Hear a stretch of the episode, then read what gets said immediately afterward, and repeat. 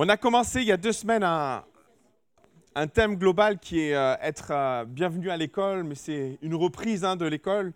Euh, pour moi, l'idée, c'était un peu de, planter un décor spirituel par rapport à cette année, un contexte un peu particulier. Et, cette école prend racine dans l'école des fils de prophètes. Et cette école a, beaucoup de, de, choses intéressantes, on a beaucoup de choses à dire sur cette école et elle est animée par, par deux enseignants de qualité qui sont et qui ont été Élie et Élisée. Alors on ne sait pas trop comment ça s'est passé avec Élie. Euh, on comprend que Élie était là euh, quand il fait le tour des fils de prophètes et qu'il va faire le point avec différents, euh, avec différents spots, différents lieux d'école, d'enseignement. On comprend qu'Élie a contribué à ça, il va dire au revoir à ses élèves et entre guillemets, il y a une filiation spirituelle puisqu'on les appelle les fils des prophètes. Cette filiation, elle est là, elle est présente. Et Élie, sachant qu'il part, il va faire le tour de, ces, trois spots, trois lieux d'enseignement, et, où Dieu va, va bénir, va parler, il va y avoir des prophéties, beaucoup de choses. Et ça marque euh, une bascule spirituelle où Élie et Élisée vont travailler ensemble à l'établissement de ces écoles. Et dans la foulée de ça, on apprend et on découvre qu'Élie va être emporté dans, un chariot de feu. Ça vous parle?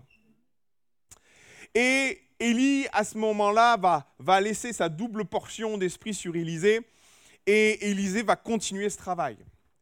Alors c'est là que on prend conscience qu'il s'est passé des choses, il se passe des choses. On réalise pas tout, mais on comprend qu'il y a des écoles qui sont établies, que des enseignements sont là, qu'Élisée va prendre la suite d'Élie dans ce travail d'enseignement et de formation.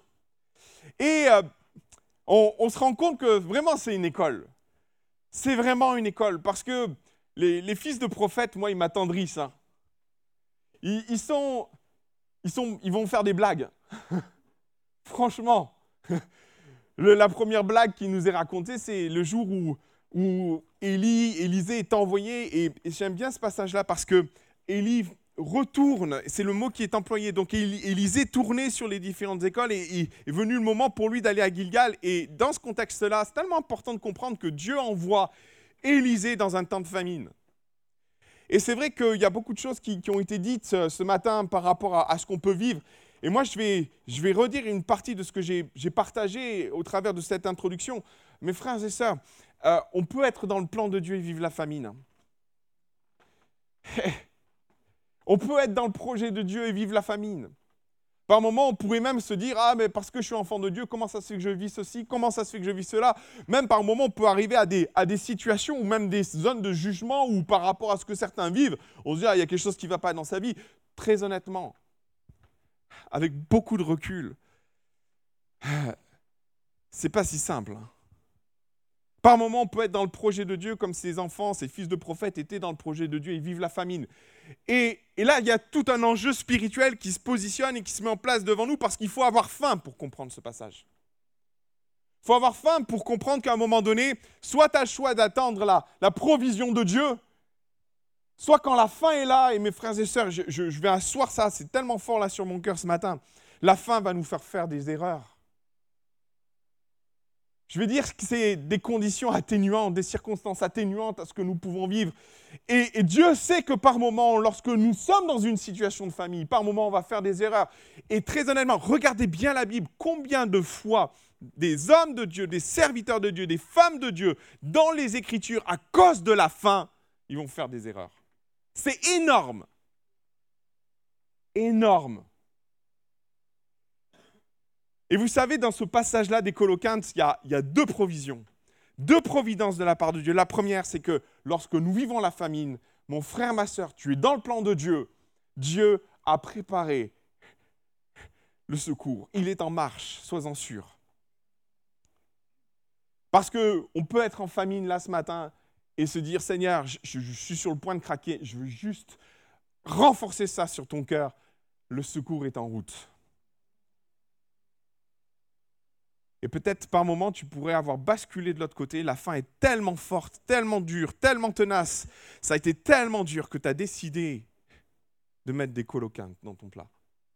Et tu le regrettes. Hein Parce que la conclusion des fils de prophètes, c'est que la mort était dans le pot, le plat était plus mangeable.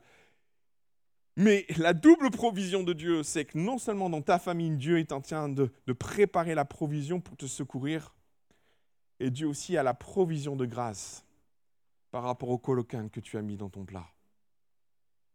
Et c'est tellement bon de savoir que Dieu prend en considération nos vies, prend en considération nos famines, et vient faire grâce malgré nos erreurs, nos échecs, malgré le fait qu'à un moment donné, nous avons, par moment, de façon sans tout saisir, on ne comprend pas toujours ce qu'on fait ou qu'on ne réalise pas toujours, mais face à la famine, à un moment donné, on fait des choix qui, qui sont des choix de circonstances, qu'on regrette après, mais merci Seigneur, Dieu prend en considération ça. Et Dieu jette là, au travers la main d'Élisée, va jeter la farine et, Dieu va restaurer le plat. Amen. La deuxième chose qu'on a vue, qui est très importante dans cette école des, fils de prophètes, c'est ce que nous avions vu la dernière fois. C'est important aussi de comprendre que euh, l'école était devenue trop petite. Là encore, Élisée va être à l'œuvre. Et c'est tellement beau ce passage.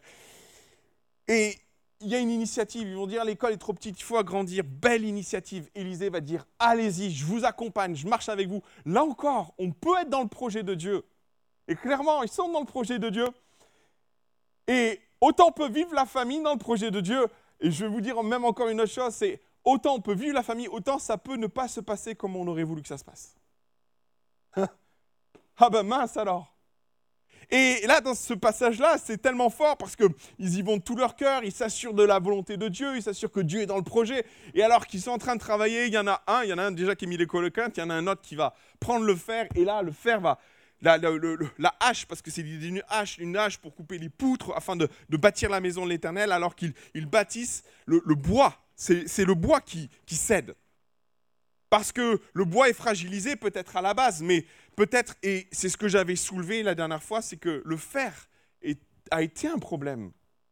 Parce qu'un fer qui n'est pas aiguisé, ou un fer qui n'est pas bien préparé, c'est un fer qui peut devenir dangereux. Un fer émoussé, a, pu être la raison et, sans doute l'une des raisons pour lesquelles ben, c'est ce qui s'est passé dans ce texte. Le fer va partir, il va décoller, il va finir au milieu du, du Jourdain. Et vous savez, c'est, c'est, c'est, dingue ça, ce passage-là, parce que on peut même venir avec, avec ce, ce sentiment mais Seigneur, c'était ton plan, c'était ta volonté. Pourquoi ça ne se passe pas comme prévu? Et j'entends le fils de prophète en train de dire Ah, Seigneur, le fer était emprunté. Toute la, toute la misère du monde qui lui tombe dessus. Et de me dire que dans ce passage-là, avec un, un autre regard sur cette circonstance, ce jour-là, Dieu a sauvé une vie sans doute. Parce que quand un fer part, il vaut mieux pas être sur le chemin du fer. Hein. Et en effet, on pourrait se dire, ah, c'est une catastrophe de voir le fer dans l'eau, oui, mais par moment, Dieu permettra que le fer décolle.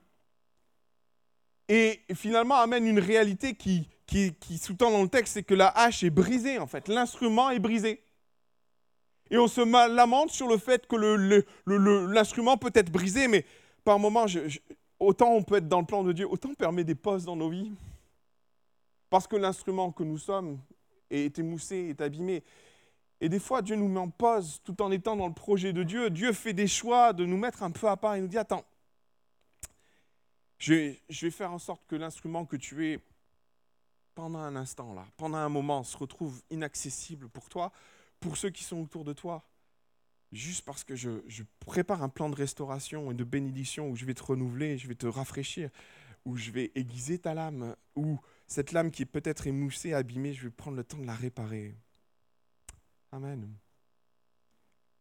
Alors, euh, le troisième passage qui fait référence au Fils des prophètes, c'est le dernier en fait. Vous avez euh, trois séries de passages et il y aurait des, petits détails à rajouter. Vous pourriez me parler de, cette femme de fils de prophète qui va perdre son époux. On pourrait en parler. On pourrait même parler de la première intervention des fils de prophète quand à un moment donné, euh, vous connaissez ce passage où ils sont deux, et puis il y en a un qui dit à quelqu'un, ouais, frappe-moi, et, et ça va pas bien se passer. Euh, mais celui que je vais retenir, et c'est mon dernier message concernant cette école, c'est celui qu'on trouve dans 2 Rois chapitre 9. Ce passage-là, il vient conclure un ministère. Et c'est important de, vraiment lire entre les lignes, de bien comprendre de quoi il s'agit, de quoi on parle. Alors on va le lire. Et après, on va, on va creuser dans le texte. 2 Rois chapitre 9, verset 1er. Si c'est trop petit, vous inquiétez pas, je vais vous le lire. Élisée le prophète appela l'un des fils de prophètes. C'est la, c'est la dernière mention des fils de prophètes. C'est le dernier contexte qui fait référence à ce temps de formation, d'accompagnement. Et là, Élisée, le prophète, appelle un des fils des prophètes, un de ses enfants spirituels. Il lui dit, Saint Terrain, prends avec toi une fiole d'huile et va à Rameau en Galade. Quand tu seras arrivé, vois Jéhu, fils de Josaphat, fils de Nimshi, tu iras le faire lever au milieu de ses frères et tu le conduiras dans une chambre retirée, tu prendras la fiole d'huile, tu répandras sur sa tête et tu diras ainsi par l'Éternel, je te oins roi d'Israël, puis tu ouvriras la porte et tu t'enfuiras sans arrêt, sans t'arrêter, pardon. Le jeune homme serviteur du prophète partit à Rameau à Galade. Quand il arriva, voici les chefs de l'armée étaient assis. Il vit chef, il dit chef, j'ai un mot à te dire. Et j'ai eu dit, auquel de nous tous il répondit à toi, chef. Il faut bien comprendre, dans ce passage-là, il y a des choses qui nous échappent. Mais la première des choses qu'il faut bien comprendre, c'est que les fils de prophètes étaient facilement identifiables.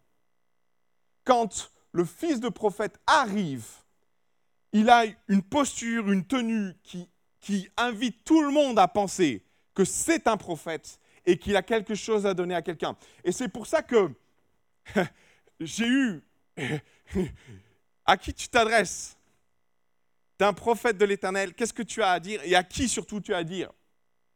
Et donc, les chefs sont là. Et Jéhu s'adresse à, euh, enfin le prophète s'adresse à Jéhu. Et Jéhu veut être bien sûr de comprendre. C'est bien à moi que tu parles. Et il lui dit, c'est à toi, chef.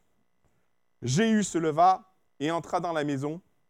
Et le jeune homme répondit lui sur sa tête et lui dit, ainsi parle l'Éternel Dieu, je te oins roi d'Israël, du peuple de l'Éternel.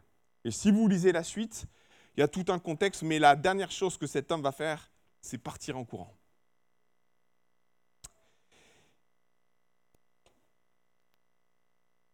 Ce texte, il, est, il termine quelque chose.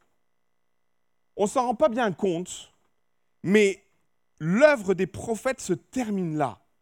Ou en tout cas, l'école des prophètes dans la perception que la Bible veut nous en donner, nous donne cette impression, il veut nous donner cette impression que quelque part, ce n'est pas un point final. Je suis sûr que l'école des prophètes va continuer, va progresser, mais dans l'esprit des lecteurs, dans ce que celui qui a écrit ce texte a voulu nous transmettre une espèce de finalité, et ce texte est une conclusion remplie d'éléments qui sont subtils et qu'on a besoin de comprendre. Et ce passage-là, et je vais me permettre de lire le, verset 7, tu frapperas à la maison d'Akab, ton maître, et je vengerai sur Jézabel le sang de mes serviteurs les prophètes et le sang de tous les serviteurs de l'Éternel. Toute la maison d'Akab périra. J'exterminerai quiconque appartient à Akab, celui qui est esclave comme celui qui est libre en Israël. Et je rendrai la maison d'Akab semblable à la maison de Jéroboam, fils de Nebo, Nabo, Nebo, pardon, Ben, pardon, et la maison de Baïcha, fils d'Achija. Les chiens mangeront Jézabel dans le champ de Jézabel, et il n'y aura personne pour l'enterrer. Puis le jeune homme ouvrit la porte et s'enfuit. Ce matin, j'aimerais vous parler des valeurs de cette école.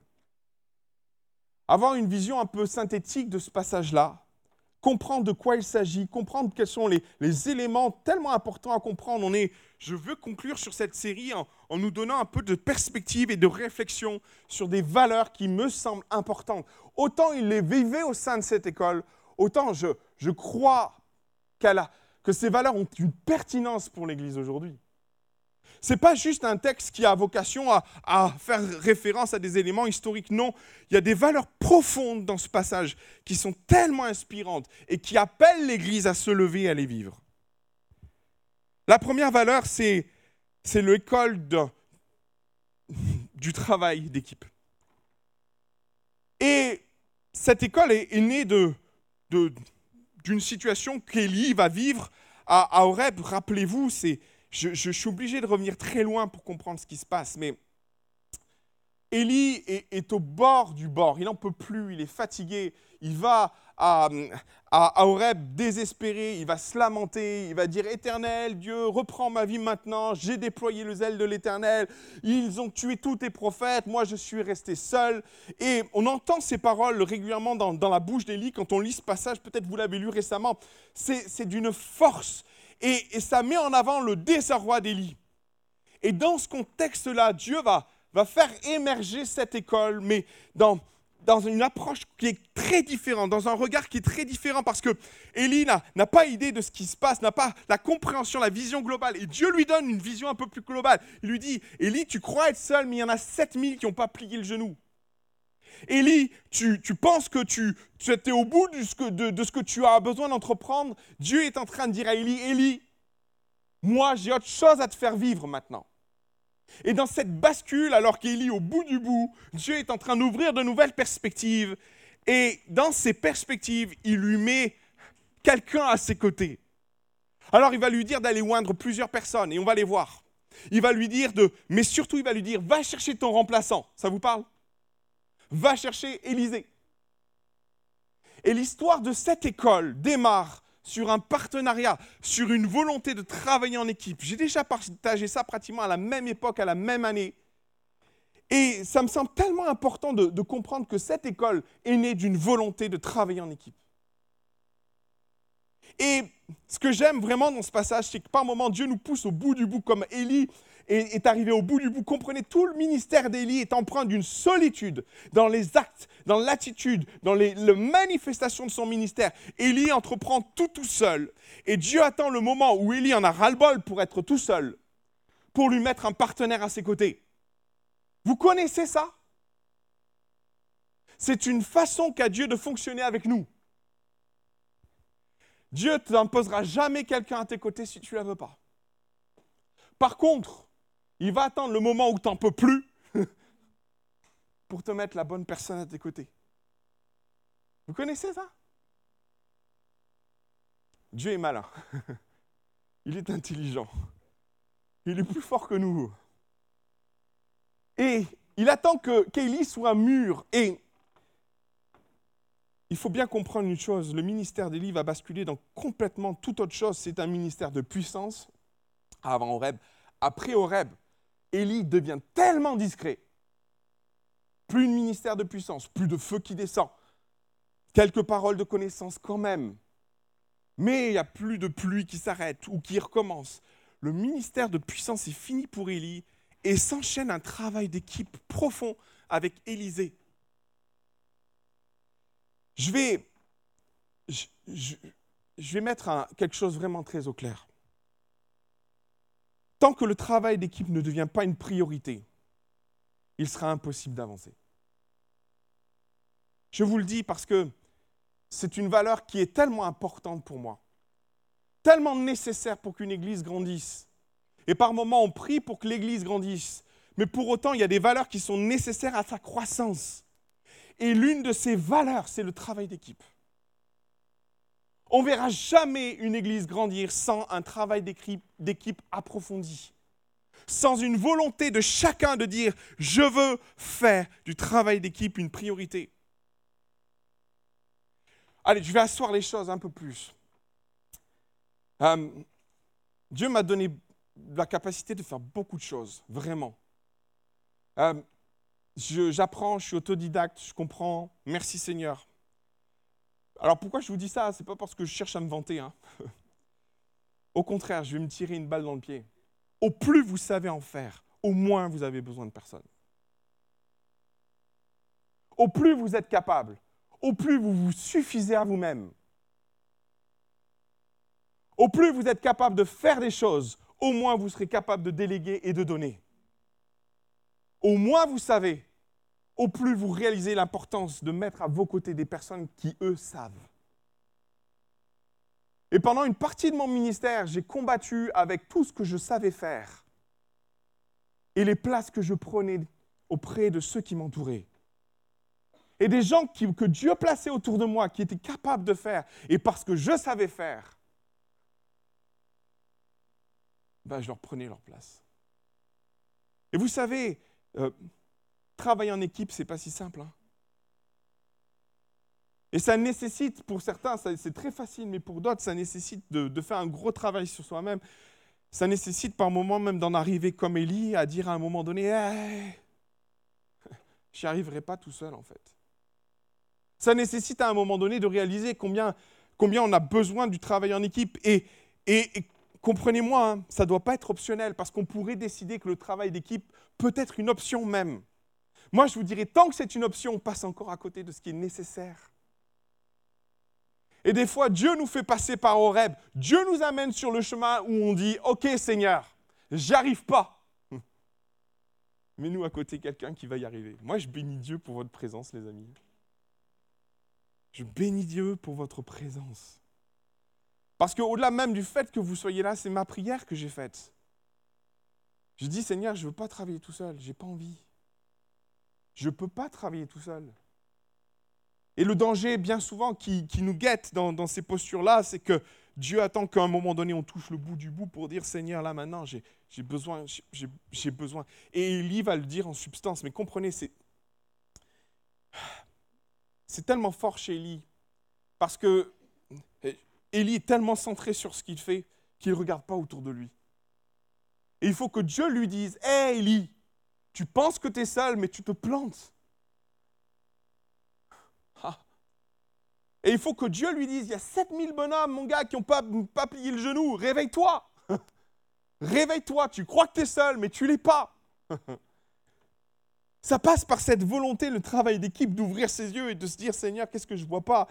Et des fois, Dieu nous fait passer par rêve pour nous amener à cette réalité et comprendre que le travail d'équipe, tant que ça ne devient pas une culture, une vision, une façon de faire, une façon de servir, ben on va passer à côté, je vous le dis. Et si peut-être la priorité est d'avancer sur un projet, moi je vais vous dire, vous vous trompez de priorité. Élie s'est attaché à un projet pendant la plus grosse partie de son ministère, à ramener Israël vers Dieu.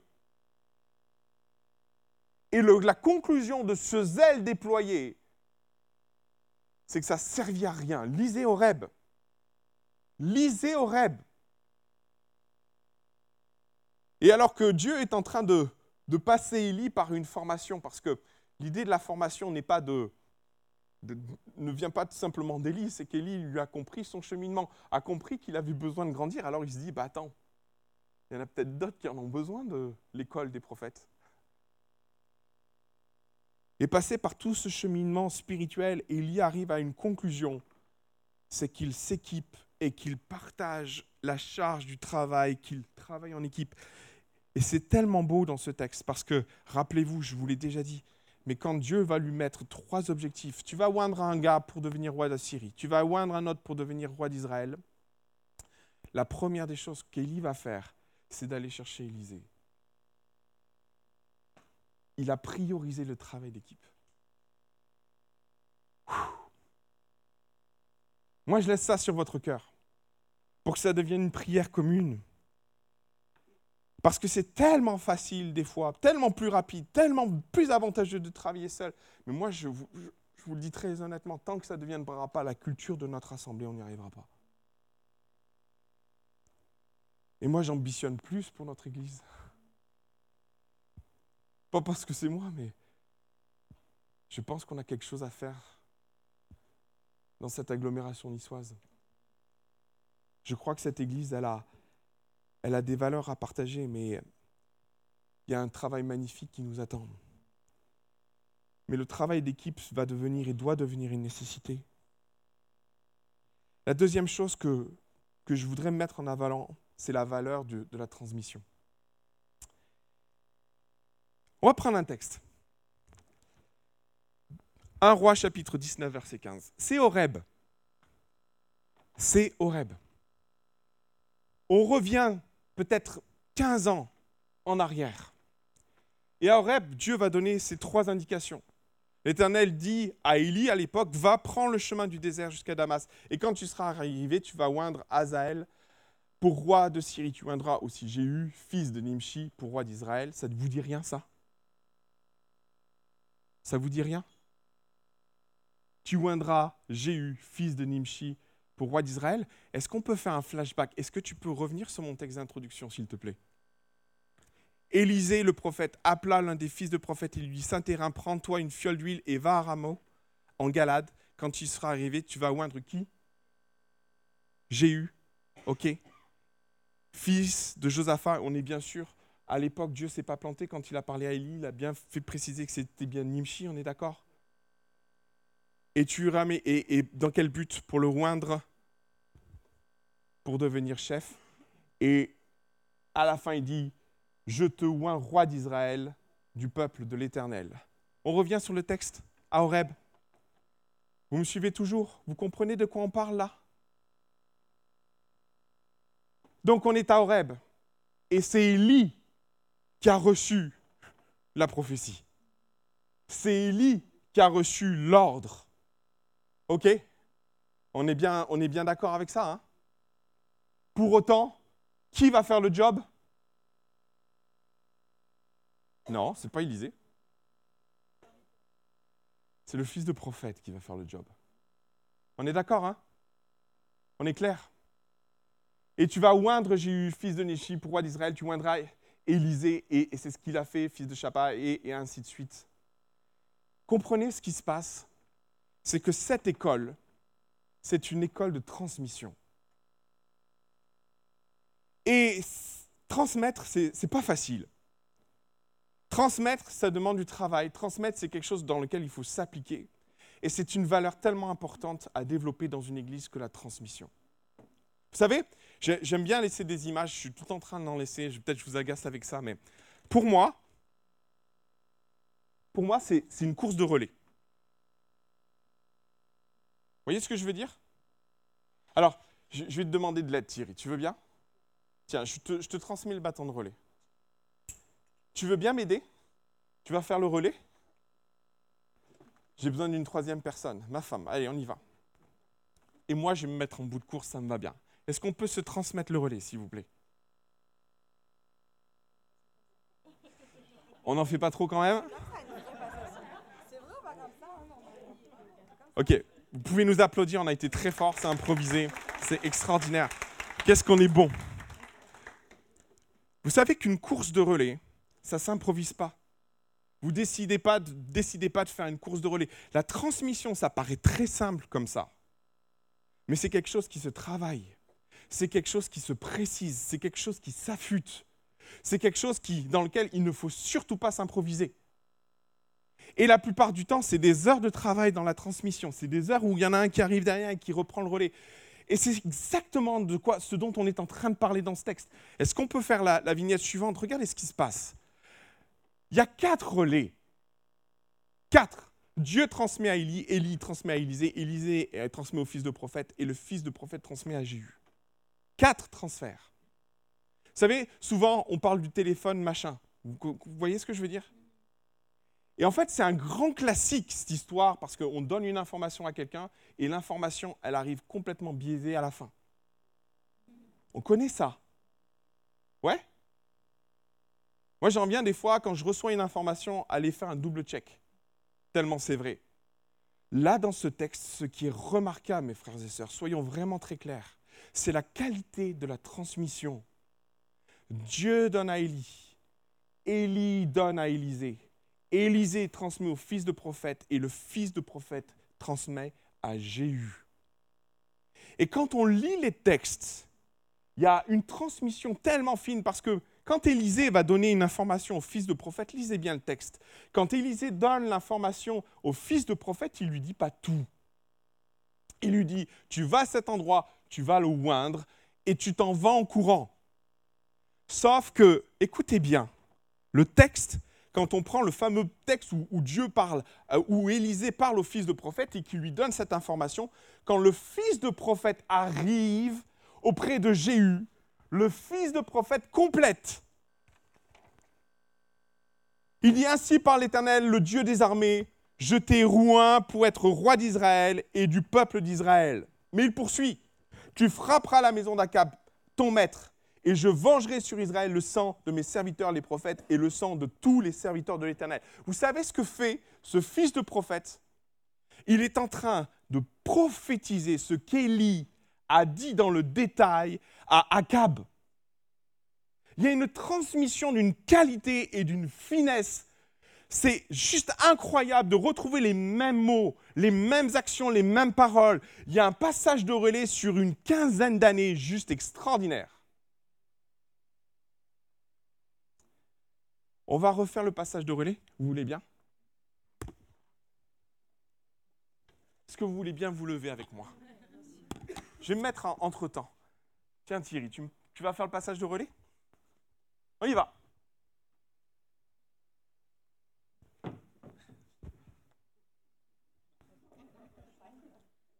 Voyez le problème?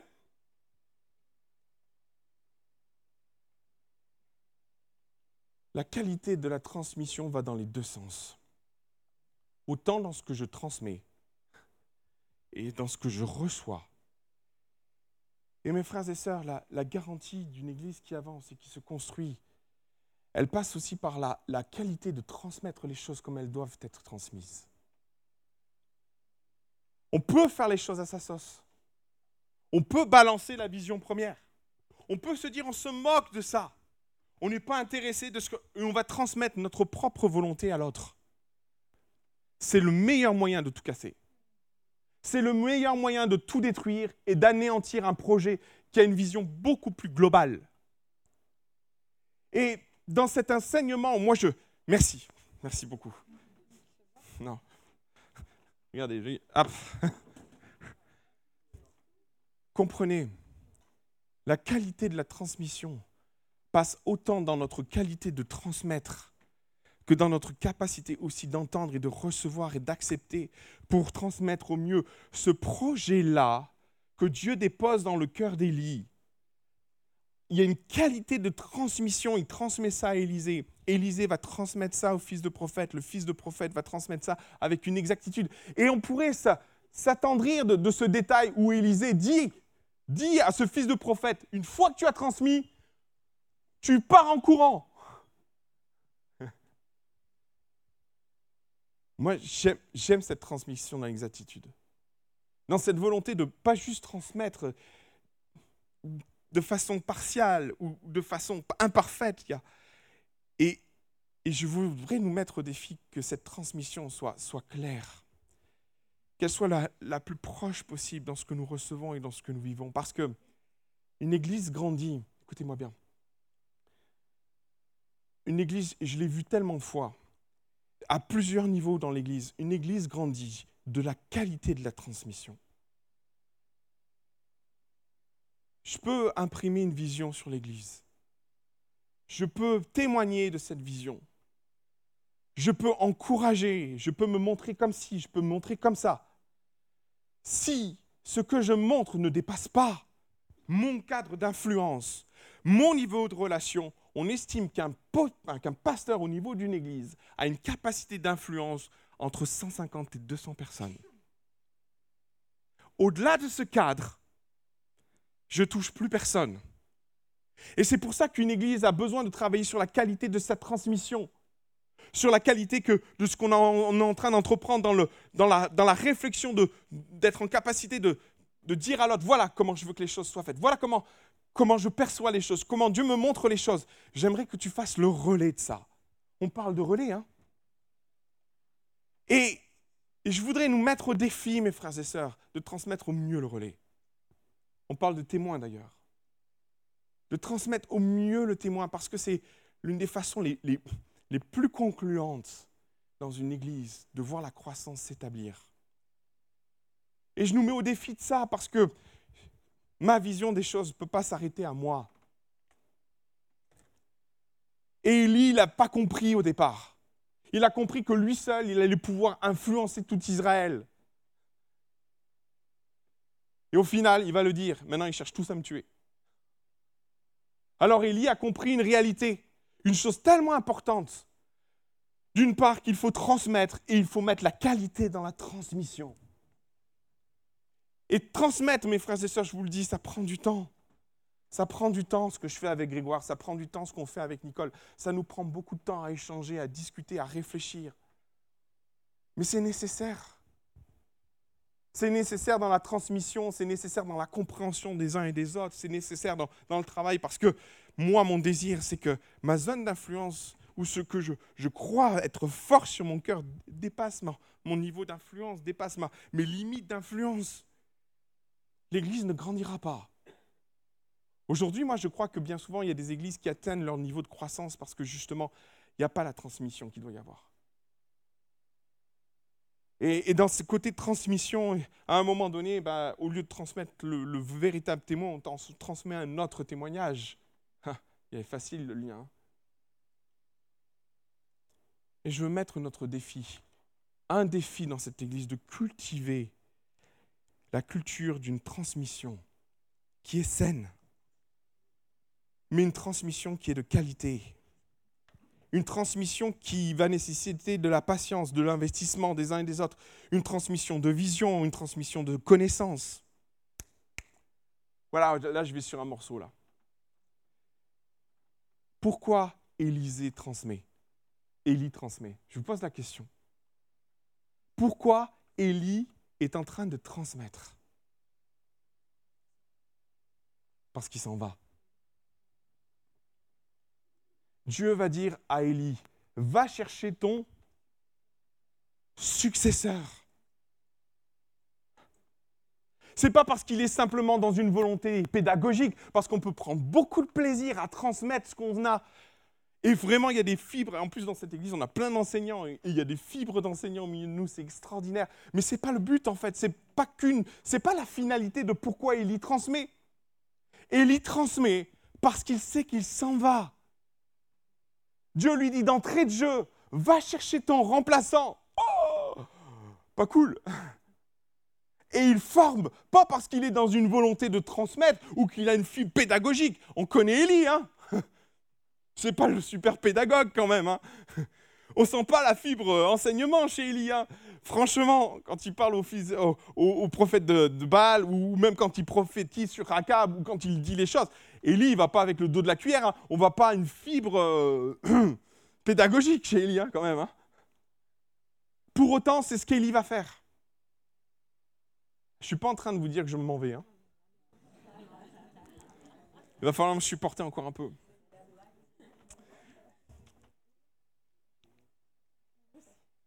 Mais je vais, je vais asseoir une chose tellement importante. Par moments, on néglige la pertinence de la transmission. Jusqu'au moment où vous, maîtrisez vos vies, vous? Vous savez exactement de ce quoi est fait demain?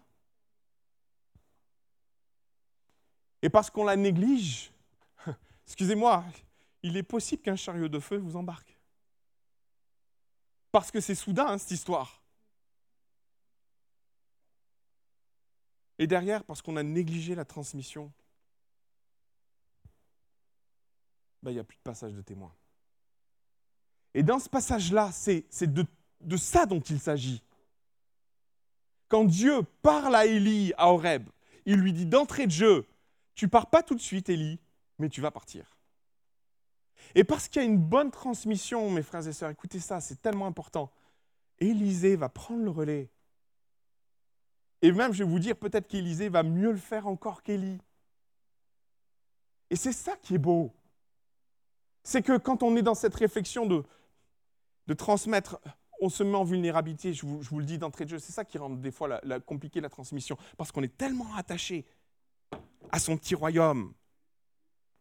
On aime tellement nos petites responsabilités que quelque part, on se dit, ah, si je transmets, je vais me mettre en danger, peut-être il va prendre ma place.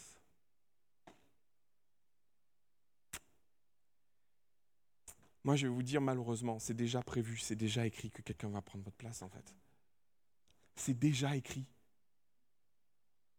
Et alors qu'Élie se lance dans un projet fou de bâtir des écoles, Dieu lui a déjà dit, Élie, écris ton testament. tu t'en vas. Et attache-toi à transmettre, parce que quand ça viendra, ça n'ira pas te dire, hé, chariot de feu, attends deux minutes. J'ai ça. Ouais. Euh, Une des raisons pour lesquelles Élie va s'atteler à la transmission et à la qualité de la transmission et de ce qu'il va entreprendre, c'est parce que Élie, dans son esprit, sait qu'il part aussi. Il y a une couche sous-jacente. Je ne veux pas être indispensable. Oula, ça c'est compliqué aussi. Je ne veux pas être indispensable. Parce qu'on remet en question notre existence des fois là-dedans. Notre besoin d'exister. Ah, ah, j'aime bien être important. J'aime bien que les choses centralisent autour de moi. J'aime bien. Ok. Tiens, regarde, Grégoire.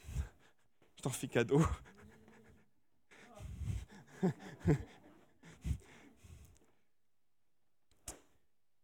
Derrière ce qui est sous-jacent, et, souvent je, je veux asseoir ça sur nos cœurs parce que c'est tellement important de comprendre ça, c'est que l'un des objectifs que Dieu nous fixe, quelque part, c'est de transmettre pour ne plus être indispensable. Je suis désolé, mais c'est écrit sur le contrat en fait. Et tout ce que Dieu nous confie, tout ce que Dieu nous donne ne nous appartient pas. Et avant même qu'Élie commence le projet de l'école biblique, Dieu lui dit, tu vas partir. Des fois, ça paraît bizarre. Hein? Ah, j'arrive quelque part, c'est super. Ah, génial. Prépare tes bagages. Tu vas pas tarder à partir. C'est pas mon intention. Je veux qu'on soit clair. Mais soyez sûr d'une chose, c'est que je ne veux pas me rendre indispensable dans cette église. Parce que ce n'est pas ce que Dieu me demande. Et Dieu ne vous demande pas de vous rendre indispensable dans vos services non plus. Et il y a cette volonté de transmission qui est tellement forte dans ce passage que je vous la laisse telle qu'elle pour que le passage de relais devienne quelque chose d'essentiel au milieu de nous. Et la dernière valeur, là je vous ai assommé, c'est bon Un coup de témoin sur la tête, ça fait mal. La dernière valeur de cette école, c'est une école de la confiance. Ah. Dans l'idée de la confiance, avec les fils de prophètes, il y a de quoi s'inquiéter. Il y en a un qui a une idée, il va mettre des coloclines dans le plat.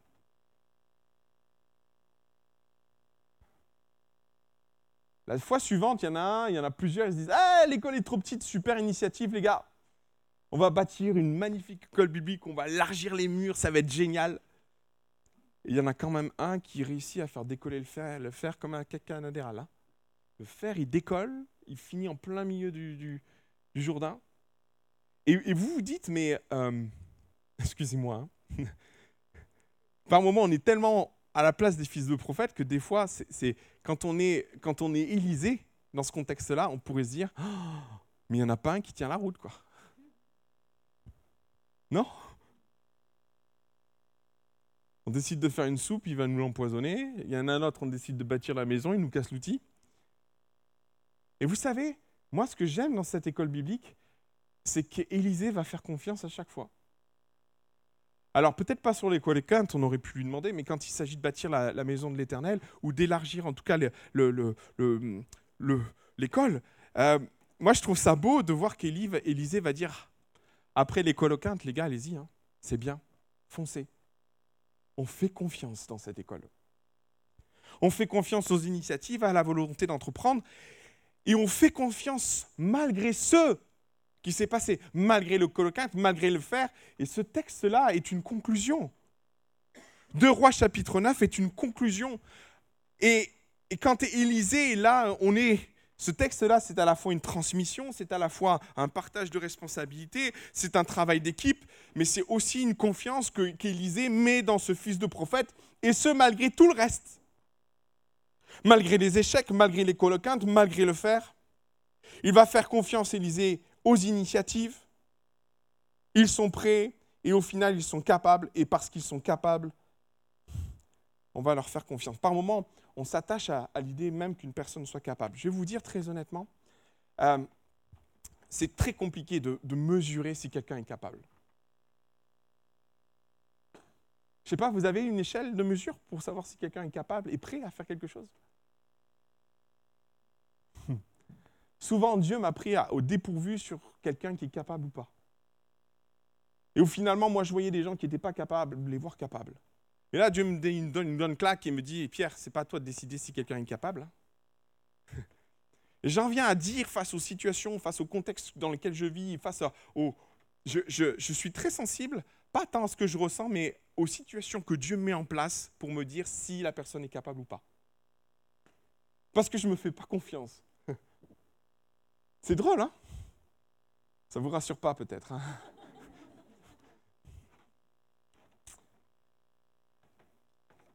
euh, peut-être si moi j'avais été à la place d'Élysée, je me serais dit, oh là là là là, quelle équipe de bras cassés, ces fils de prophètes. Je pense qu'Élysée a, a été capable de voir au-delà des coloquintes, au-delà du fer, et heureusement d'ailleurs. Au-delà de tout ce qui pourrait nous amener à penser qu'une personne est, prête ou pas, en fait. Et ce que j'aime dans ce passage-là, c'est qu'Élisée va faire confiance. Malgré les coloquintes, il va faire confiance à l'initiative. Bon, il y a le fer qui va balader, mais c'est une école. Hein. Et je trouve que chez Jésus, on retrouve un peu cette même confiance. Vous trouvez pas? Euh, Quand Jésus il envoie les douze par deux. C'est intéressant de, voir ce passage-là, parce que nous, on a beaucoup de recul sur les disciples pour dire est-ce qu'ils étaient vraiment prêts quand il les envoie par deux? Parce que sur les douze, il y en a un quand même qui va le trahir. Euh, il y en a un autre euh, qui va le renier trois fois. Et puis au moment sur la croix, bah, il n'en reste plus qu'un, Jean. Euh, on pourrait se poser les questions, mais je trouve tellement beau et, pertinent de voir que dans l'école des prophètes, on fait confiance, alors on confie en fait. Confiance, confier. Je crois que c'est une valeur importante de faire confiance et de fait confier. Et pour moi, ça fait partie des, clés de ce que j'ai appris dans, mon ministère. J'ai appris tellement de choses. Euh, j'ai encore tellement de choses à apprendre encore. Euh, j'ai des passages de relais encore à récupérer, je vous assure. Plus qu'à en donner d'ailleurs, peut-être.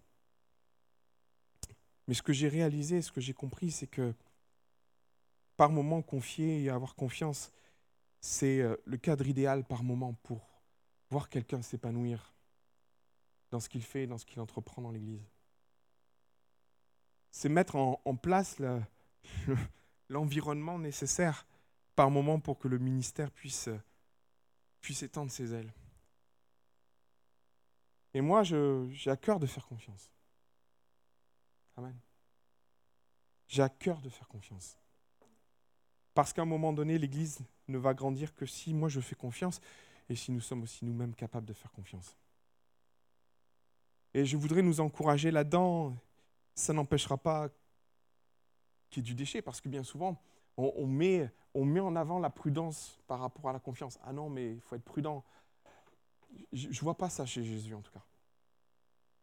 Et pourtant, vous voyez, euh, ça a été compliqué avec, euh, euh, compliqué avec Judas, c'était compliqué avec Pierre. Hein. Ça n'a pas été simple. Hein. Mais je crois que Jésus a vu plus le bénéfice que ça pouvait apporter que les aspects négatifs d'être trop confiant en fait. Et dans ces valeurs-là, de cette école-là, je voudrais la laisser sur notre cœur, faire confiance. Faire confiance pour bâtir la maison de l'Éternel, faire confiance pour travailler ensemble, faire confiance. Je voudrais laisser sur votre cœur l'importance du travail d'équipe, parce qu'il y a une notion de confiance, l'importance de la transmission, parce que sans bonne transmission, on n'y arrivera jamais et l'importance de la confiance, qui sont pour moi des valeurs essentielles. Et je voudrais nous mettre au défi de, saisir chacune de ces valeurs et de nous les approprier. De nous les approprier. C'est beau sur le papier, mais c'est encore mieux à le vivre. Vraiment. Vraiment. On prie. Alléluia. Seigneur Jésus, je, pose devant toi toutes ces valeurs qui ne sont pas les miennes, mais celles que tu as toi-même mis en place avec les disciples et, et dans cette Église, mon Jésus. Je prie que ces valeurs deviennent nos valeurs. Je te prie de nous aider à être, euh, euh, au plus proche de ce que tu nous demandes de vivre.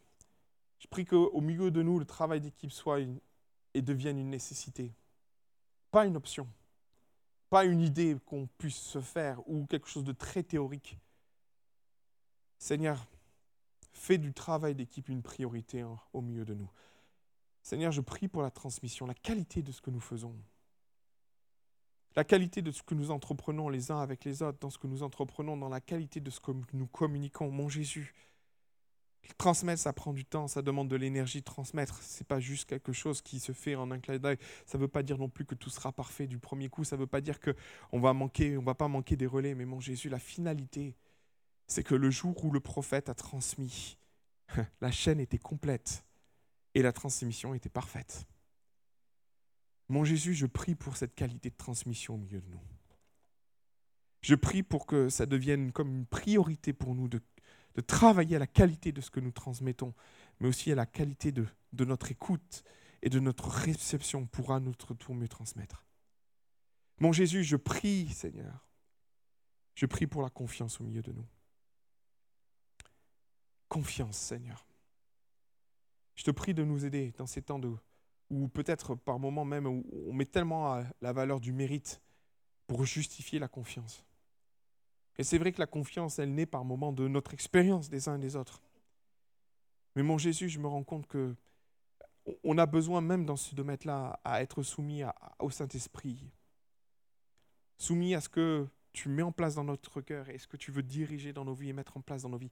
Alors mon Seigneur, donne-nous d'être suffisamment confiants pour confier. Donne-nous d'être suffisamment confiants pour confier. Mon Jésus, je te loue et je te bénis pour notre Église, pour notre assemblée que tu veux faire grandir. Merci pour le corps de Christ, pour la richesse de celui-ci et pour ce que tu as mis en chacun d'entre nous. Que ton nom soit loué et béni, Jésus. Amen. Et Amen.